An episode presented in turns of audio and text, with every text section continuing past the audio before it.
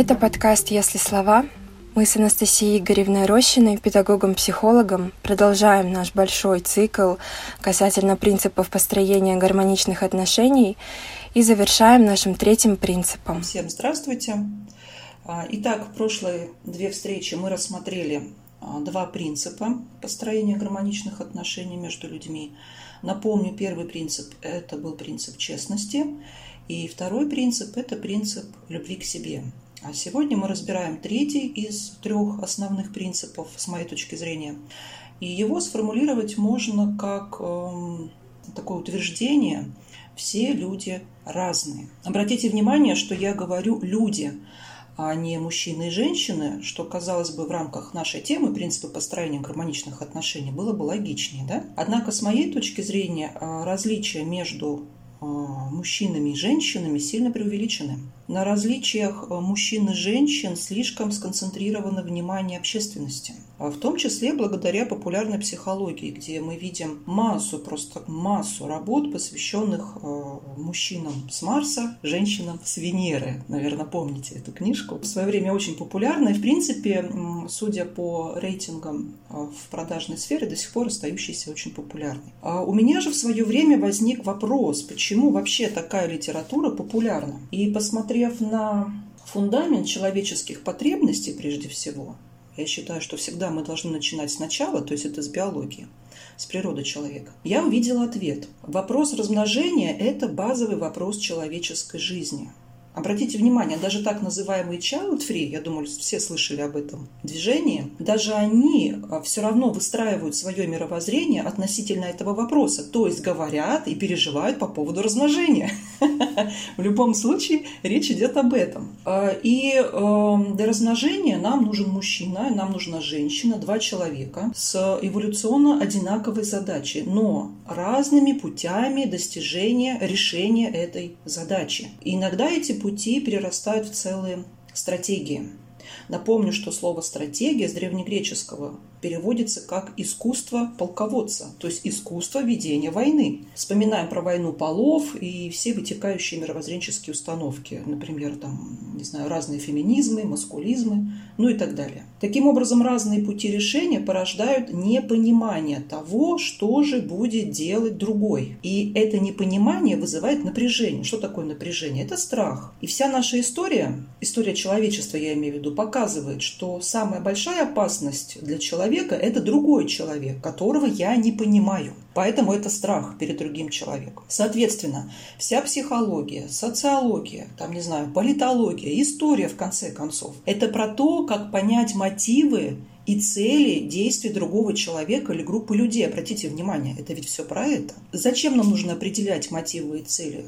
Другого человека или группы людей, чтобы избежать конфликта. А если уж конфликт случается, чтобы выйти из него победителем. Вот, в общем-то, все достаточно просто. Таким образом, если мы хотим выстроить гармоничные отношения, нам нужно понять другого человека. А чтобы понять другого человека, требуется время и понимание природы человека в целом. Если мы говорим о понимании природы человека в целом, то это, конечно, вопрос прежде всего образования с которым у нас сейчас э, большая беда, с моей точки зрения, но это отдельная история. Но тем не менее, для начала нам нужно усвоить вот этот третий принцип. Все люди разные. Для чего усвоить? Для того, чтобы лучше понять другого человека. Давайте посмотрим, в чем эта разность выражается. Как мы поймем, что да, действительно, мы все разные. И это, обратите внимание, без относителя нашей половой принадлежности, пока мы говорим, в принципе, о всех людях, да, о мужчинах, о женщинах, то есть обо, всех, обо всем человечестве, обо всех представителей этого вида.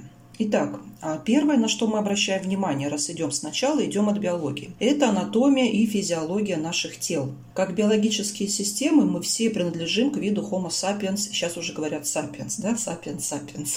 Вот такие мы супер-пупер разумные. Однако внутри вида индивидуальная изменчивость индивидов колоссальна. Прошу обратить на это внимание, сейчас я это буду доказывать. Во-первых, э, размеры и пропорции тела, мышечная сила – скорость обмена веществ, выносливость, чувствительность к боли, э, не знаю, пропорции половых гормонов в каждом конкретном человеке, да, сила реагирования на сигналы большой и малой интенсивности, скорость возвращение в нормальное физиологическое состояние после стресса, в этом мы тоже различаемся очень сильно, а, скорость, интенсивность эмоциональных реакций, разные хронические патологии, как нашей телесности, так и нашей психики, не дай бог, конечно, и нарушение ну не знаю, функционирование органов и систем, в общем, масса всего, что связано с нашим телом, уже показывает нам, что мы разные. И это не просто так. Все эти разности, они сказываются в наших отношениях. Я сейчас вот по каждому пункту, который назвала, приведу небольшие примеры, как иллюстрации того, что мы действительно разные, и эта разность вот так может проявиться неожиданно. Мышечная сила. Фу, ты слабак. Почему ты не можешь, как я, поднять эту штангу? Я, к примеру, да? Или там Почему ты не можешь эти сумки донести? Я же могу, давай неси. Это, кстати говоря, часто встречаемая ситуация, когда люди неуважительно друг к другу относятся, там мужчины к женщинам, да, там, или женщины к мужчинам, или, кстати говоря, взрослые к детям, это очень ярко проявляется. А, и появляется вот эта фраза «я же могу, да, давай-ка ты тоже подыми и неси». Нет, человек не может. Например, скорость обмена веществ. Фраза «ну почему ты всегда голодный? Ну что ты в этот холодильник пялишься? Да успокойся ты уже, вот только недавно поели», говорит мама ребенку, да, или говорит жена мужу, или говорит муж жене, кстати, тоже бывает, безусловно. Да просто разная скорость обмена веществ. Да, мы поели в одно время, но я через полтора часа уже голодный или голодная, да, а тебе три часа нужно, чтобы все это дело переварить и потом почувствовать голод. Вот и все. А это уже раздражение, это уже претензия звучит. Выносливость. Ну что ты плетешься? Давай быстрее, смотри, совсем там, не знаю, три километра осталось до вершины горы. Давай шустрее, смотри, как я бодро шагаю. Ну и что, что ты бодро шагаешь? А я уже не могу, мне предел. Опять конфликтная ситуация, непонимание. Чувствительность к боли. Чего орешь? Да, не больно ведь. Смотри, там мне, я кровь сдаю, вообще даже не пищу, а ты чего пищишь? Например, мама ребенку, да? Или там женщина мужчине. Что вы такие мужики все слабые, что ли? Что вы боль терпеть не можете? Да, некоторые мужчины, как и некоторые дети, не могут терпеть определенную интенсивность боли, потому что порог этой чувствительности разный. Понимаете? Это не зависит от человека, это зависит от его, от его телесности, от его э, анатомических и физиологических особенностей. Ну, например, э, разные пропорции половых гормонов что ты ревешь как баба? Да потому что у него гормонов женских там побольше, чем положено для среднестатистического мускулинного мужчины, да? И он вот такой эмоциональный. У меня есть такая пара, и эм, девушке приходилось какое-то время, в общем, удивляться и смиряться с тем, что ее мужчина плачет, когда смотрит какие-нибудь фильмы. Причем плачет так качественно, столько слез вытекает.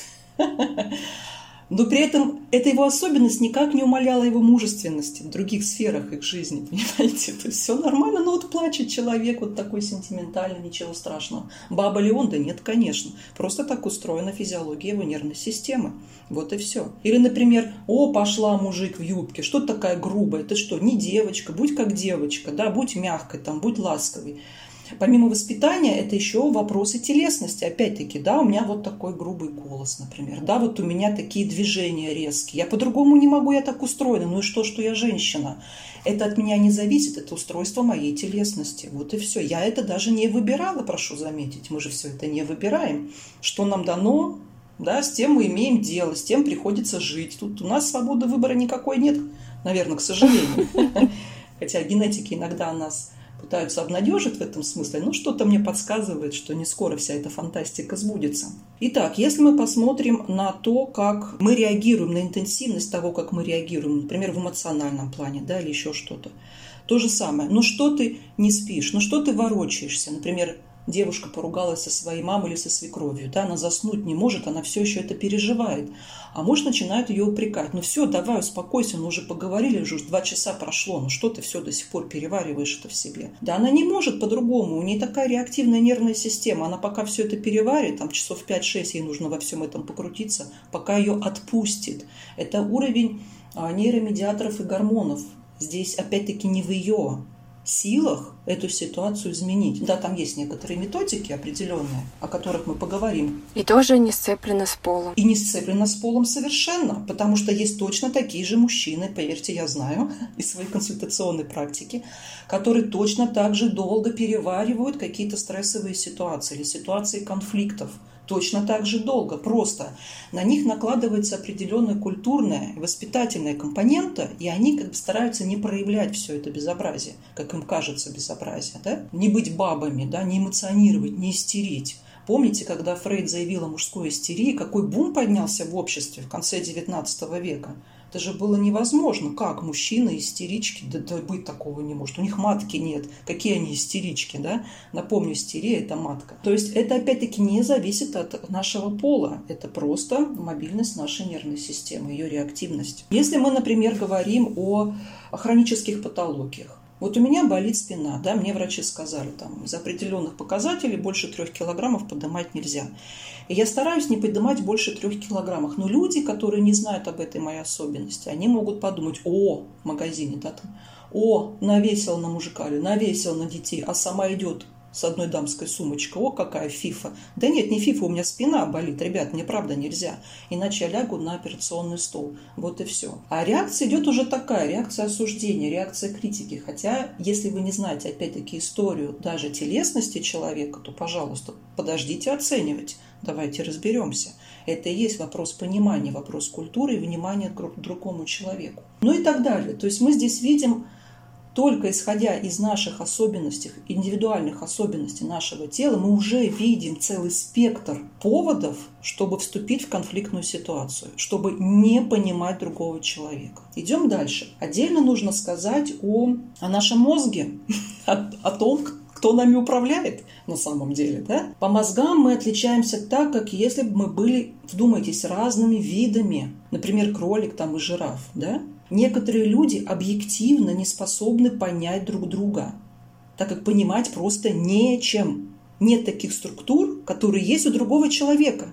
Понимаете, в чем вся загвоздка-то этой ужасной ситуации? В, мозг, э, в мозгу одного человека в каких-то полях нет или наоборот есть какие-то подполя, которых нет или наоборот есть у другого человека. Вот беда-то в чем. То есть мозг функционирует у разных людей по-разному. Давайте посмотрим, как это проявляется, в чем это может проявляться. Например, э, в цвета- и звуковосприятии, э, в речевой активности, в двигательной активности, в вестибулярных каких-то зонах, вернее, в одной вестибулярной зоне, да, вестибулярном аппарате, а в центре восприятия письменной речи, в центре распознавания сложных образов, а в ассоциативных зонах разных систем и так далее. И я вкратце опять назову примеры, к чему это приводит в обычной практической жизни. Смотрите, если мы говорим про цвет и звуковосприятие, здесь все понятно художники и музыканты. Да, не всем дано. Это как-то мы понимаем еще более-менее, с большим трудом, но понимаем. А если мы говорим о функции речи, здесь тоже может быть очень серьезное отличие в устройстве, в конструкции мозга. И, например, одному человеку, вот как я, долго разговаривать, вообще разговаривать и выступать, читать лекции в университете, да, присаживаться на уши там, своим студентам и своим клиентам, ну, милое дело – Говорю, как дышу. Понимаете, в чем дело? А другой человек реально не способен к этому. Не потому, что он слишком стесняется или слишком волнуется или еще что-то, а потому, что у него мозги для этого не предназначены. Понимаете, у него нет таких структур или там подструктур, которые давали бы ему эту легкость в ораторском мастерстве, в ораторском искусстве. И обратите внимание, как бы вы ни учились ораторскому искусству на разных курсах ораторского мастерства, если у вас нет природной предрасположенности болтать, да, и не смущаться большой аудитории, например, то вы ничему не научитесь, вы не выйдете на аудиторию, не выйдете. Успокойтесь, не мучайте себя, пожалуйста, займитесь чем-то другим, найдите себя в чем-то другом, поймите ваши таланты. Но это тоже отдельная история. Это мы только про речь говорим. Идем дальше. А, вестибулярный аппарат, вестибулярная зона. Опять-таки, вот кто-то может ходить по тонкому шесту, да? а кто-то боится высоты. Вот меня спрашивают, как иногда победить там страх высоты, например. Я говорю, да никак. Не ходите туда, где высоко, потому что у вас нет анатомического, физиологического фундамента, чтобы не бояться высоты. Вот и все. У вас реально так устроен мозг, что и так устроен вестибулярный аппарат, что вы будете качаться и будете бояться упасть. Вот и все. Хоть 33 раза вы туда залазьте, себя тренируете, вы все равно будете шататься. Это реально опасно. И ваш мозг просто не будет вам давать туда ходить. Каким образом? Возбуждать вас страх. Да, ладошки потеют, сердце забилось, ну и так далее. Вот и все. Поэтому просто не ходите. А у кого-то такое устройство, такая конструкция тела и мозга, я имею в виду вестибулярного аппарата и тех зон, и центров в мозгу, которые за это отвечают, что для него это ну расплюнуть. Вообще без проблем. Вот, вот такой уровень различия. Идем дальше. А, центр восприятия письменной речи. Но это все сейчас знают, все у нас образованные. Дислексия. Правильно? Человек не способен воспринимать письменную речь. То есть проблемы сначала с чтением и, как следствие, естественно, с письмом. И вот мы берем ребятенка, а у него есть такая проблема. Либо его центры еще как бы не дозрели, а мы уже от него требуем, чтобы он хорошо читал. А для него это тяжело, для него действительно это проблема. Он не может не потому, что ленивый, не потому, что невнимательный, опять-таки, а потому, что у него пока либо не созрели, либо еще не так сильно развиты эти центры, либо вообще не развиты, их там просто нет, нечему развиваться, и он никогда не сможет понимать письменную речь. При этом в других сферах образования – других методиках образовательных он совершенно успешен. Он на слух хорошо запоминает. Он через образы, например, хорошо учится, воспринимает. Понимаете, в чем дело? Вот и все. То есть здесь уже вопрос не к каким-то претензиям, да, вопрос не по поводу претензий к ребенку, а вопрос к воспитателям, учителям и родителям. Да, смогли бы вы вовремя определить особенность вашего ребенка, чтобы подобрать правильную методику воспитания, ну, в данном случае образования, а не воспитания. Вот и все. Идем дальше. Если э, у нас, ну, например, ассоциативные зоны, это вопрос понимания. Человек не понимает то, что понимаете вы. Не потому что он тупой, понимаете? А потому что его нечем понимать. Это факт. Как бы мы ни хотели говорить, что все люди равны и так далее, но это не так. Ребят, давайте честно на это посмотрим. Есть люди, которые не способны понять, не знаю, высшую математику. Есть люди, которые не способны понять физику. Я, к примеру. Да? Здесь, конечно, опять-таки еще вопрос образования и воспитания, а, вопрос образовательных методик, потому что у нас беда с образованием сейчас, и многих талантливых детей мы просто упускаем, просто их не видим. И, к сожалению, таланты там не у всех могут действительно раскрыться, потому что не у всех они такие яркие, эти таланты. Да? Этих ярких талантов их единицы. Но тем не менее, об этом мы тоже должны помнить и понимать. В этом наша беда что мы не понимаем, насколько мы разные. Нам кажется, что мы все одинаковые. Вот эта пропаганда того, что мы все одинаковые, у нас у всех равные способности и возможности, она на самом деле сильно вредит. Сильно вредит нашему сообществу, во-первых. Во-вторых, сильно вредит а, построению гармоничных отношений, о котором мы с вами говорим. И обратите внимание, люди кучкуются на основе простого принципа. Нравится что-то или не нравится. А нравится или не нравится что-то зависит от конструкции наших мозгов. Балет понимают те люди, которые понимают балет и они будут кучковаться друг с другом. Я не понимаю балет. У меня нечем понимать балет, грубо говоря. Я не смотрю балет. Я смотрю, я пару раз пыталась, думаю, боже мой, это что такое? Это очень странное действие, да? Я не говорю про мужчин лосиных, бог с ним, ну, мода всякая бывает. Но вот этот топот по сцене пуантов, это просто невыносимо слушать. Никакая музыка из оркестровой ямы это не заглушает, ты все равно их слышишь. Меня это раздражает. А другие люди от этого ловят кайф и даже не слышат эти пуанты, как они там топают, как кони слоны по сцене. Понимаете, в чем дело? Я говорю про себя. Вот у меня с этим проблемы. Я знаю, я не хожу на балет. И да, в этом смысле, наверное, меня можно назвать сразу. Обратите внимание, какое клише, да? А, некультурный человек. Как так? Ты балет не понимаешь? Это же вообще о-о-о! Ребят, нет, это не ого-го, это про наши мозги на самом деле. Это совсем не про культуру. Таким образом, что мы видим? Если у кого-то полное взаимопонимание, они просто совпадают по конструкции мозга. Сразу предвижу вопрос. А как понять, совпадают у нас конструкции мозгов или нет? И что делать, если не совпадает? Как быть с этой разностью? Да, да, да, совершенно верно. И здесь, конечно, э, хорошая новость и плохая новость. Плохая новость. В настоящее время понять можно только после многолетнего общения. Почему? А, да потому что у человека есть одна очень такая интересная, важная для выживания, но гаденькая особенность называется лицемерие или попросту способность врать ради выгоды, материальный, финансовый, эмоциональный, неважно. Человек готов изображать то, что нужно, и не проявлять до поры до времени свою подлинную сущность. То есть даже долго с кем-то общаясь, мы иногда удивляемся. Да, ух ты, как человек раскрылся в какой-то ситуации с необычной стороны. Обратите внимание, браки вот раньше а, заключались между знакомыми друг с другом семьями и не приветствовались а, браки с чужаками. Почему? Логика та же самая. Свой значит на виду, значит знакомый. Мы знаем, что от них ожидать. Мы видим, подходит эта семья, не подходит. Ну как правило, если мы наблюдаем друг друга давно, в деревне, там, в небольшом городе вместе живем, да, как это раньше было, такие крупные города, как сейчас, раньше не существовали, то мы, в принципе, видим наших детей, мы видим их особенности, их способности, мы понимаем, будут они вместе успешно, там, гармонично или не будут, по большому счету. Ну, конечно, не всегда так красиво было, очень часто женили, даже если парень с девушкой друг другу не подходили, а просто семьи решили объединиться, но это другая история, да, мы сейчас ее трогать не будем. Но, в принципе, как правило, замуж выдавали и женились на тех из тех семей, о которых мы что-то знаем. Почему? Да потому что чужак, другой человек, это неизвестный. А что значит неизвестно для нашей психики? Это значит опасный. Почему? Да потому что непонятно, что ожидать. Вообще непонятно. Непонятно, что ожидать, непонятно, как себя поведет, непонятно, обманывает он сейчас меня или не обманывает. Понимаете, в чем дело, да?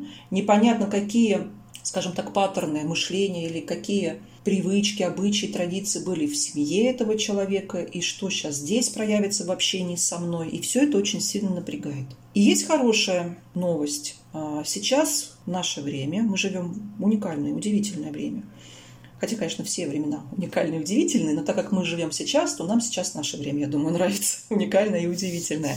Не с точки зрения того, какой бардак сейчас происходит, а с точки зрения того, как все это развивается, наблюдать за этим. У нас сейчас есть некие теоретические построения, и, по-моему, хотя могу ошибаться, у нас уже, е... уже положено начало практической реализации создания прибора, который поможет увидеть при жизни, обращаю внимание, конструкцию мозга человека. Грубо говоря, томограф с высоким разрешением, куда мы закладываем человека, сканируем его мозг, смотрим, где какие структуры, а, в каком они объеме. И примерно найдя аналогичный мозг, мы можем людей познакомить, грубо говоря, да, и они будут прекрасно общаться. Да, вот есть вот сейчас такие уже разработки потихоньку, насколько я так слышу краем уха, потихоньку они идут. Последствия, конечно, будут ужасные, но это отдельная история, потому что благодаря а, такой методике мы сможем не только людей подбирать а, для супружества по мозгам, но мы же еще увидим, а, кто какой человек для какой деятельности пригоден и не пригоден. А это сразу большая армия людей может остаться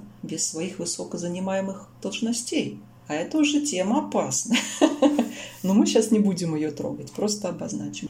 Итак, смотрите, мы посмотрели с вами, мы э, увидели различия на уровне нашей телесности, на уровне наших мозгов. Немаловажные различия мы обнаруживаем на уровне нашего воспитания, то есть на уровне культурных различий.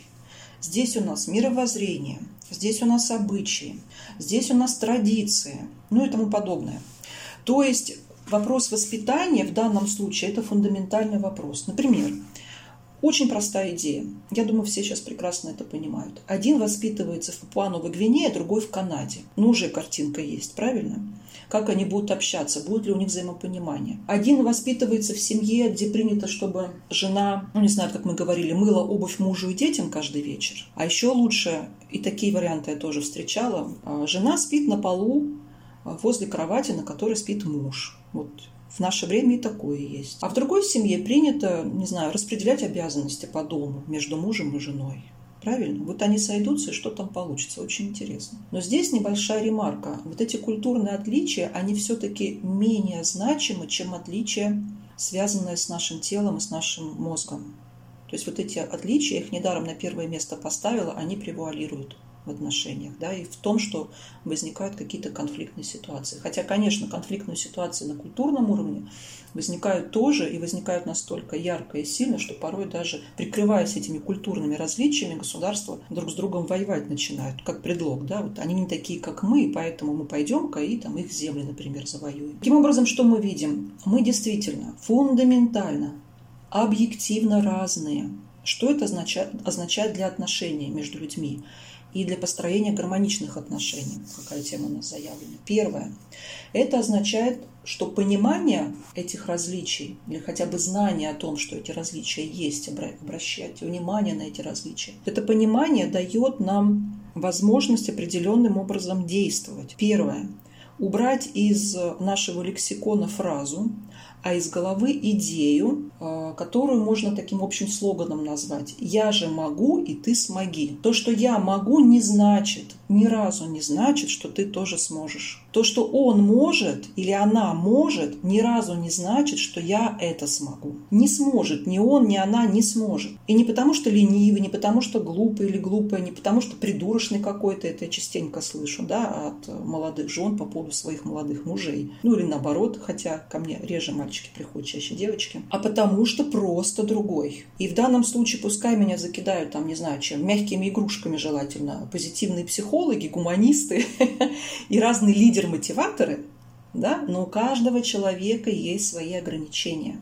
А значит, и некоторые возможности для конкретных людей будут недоступны реализации каких-то возможностей. Просто этих возможностей не будет. А, мы должны это понимать. Мы должны очень четко это понимать. Но это своего рода же мотивация. Если он может, значит и я смогу.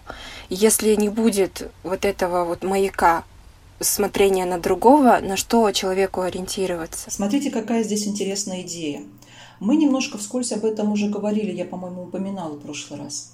Идея очень простая. Если мы будем всех под одну гребенку грести и мотивировать всех быть успешными бизнесменами, к примеру, то здесь мы в беде. Или успешными ораторами мы в беде. Однако, обратите внимание, мы завидуем и все-таки обращаем внимание на тех впереди идущих, а на тех, кто делает что-то, что мы тоже бы хотели бы делать, но по каким-то причинам не делаем. Вот кто будет для нас мотиваторами. То есть мне тоже это нравится, я тоже так хочу. Но это не про деньги, да, там миллионы долларов или там каких-то фунтов стерлингов или что там у нас. Это про какую-то деятельность, да, про какие-то результаты, про какой-то интерес. Это ведь про талант, а не про деньги речь идет. И вот здесь вот эти люди будут моими мотиваторами но не всех под одну гребенку. Когда я вижу вот эти тренинги лидерских качеств, которые сейчас ну супер, мега популярны, люди большие деньги за это платят. Но я смотрю на аудиторию, когда камера общий план берет. Я, ну, у меня уже есть некий навык, да, я вижу по поведению, по позе человека, как бы лидер он, не лидер, это сразу заметно. Это же биологическая природа быть лидером альфа-самец вспоминаем. Я сейчас немножко утрирую, конечно, но это так, давайте будем честны. Мы в коллективе сразу видим лидеров. Коллектив, когда коллектив формируется, даже новый, там сразу кто-то обязательно выделяется автоматически. И более того, обратите внимание, другие люди с этим соглашаются, да, мы за ним пойдем. Это нормально. Это не простадное чувство, это просто мы так устроены. Это, это наша природа. И вот этот зал показывают, показывают этих людей, я смотрю и понимаю, да даже статистически здесь всего один-два человека вот реально могут быть лидерами, а все остальные 150, ну даже рядом там не стоят. Хотя да, они будут пытаться делать какие-то методики, практики. Знаете, в чем здесь опасность? Когда они поймут, что у них все равно не получается, не понимая, почему у них не получается, они будут делать вывод и им подскажут другие мотиваторы и психологи, чтобы еще на другой тренинг им пойти. Им подскажут идею. Э, с тобой что-то не так. Надо немножко тебя там подправить. Да? Нужно к тебе на терапию три годика походить, отдать полмиллиона рублей, и все будет хорошо. Но это не так. Понимаете, в чем дело? Проблема в том, что действительно вот этому человеку не нужно быть лидером. У него другая природа. Ему нужно картины писать. И он там прославится, он там будет популярный, он там заработает много денег. Или ему нужно математикой заниматься. Я, к примеру, сейчас просто абстрактно накидываю какие-то картинки, да? Вот и все. И тогда все становится на свои места. Хочу вам огромное спасибо сказать. Мы, правда, очень много важных, полезных вещей затронули. И я надеюсь, это у кого-то откликнется, кому-то будет это интересно и полезно услышать. Да, пожалуйста.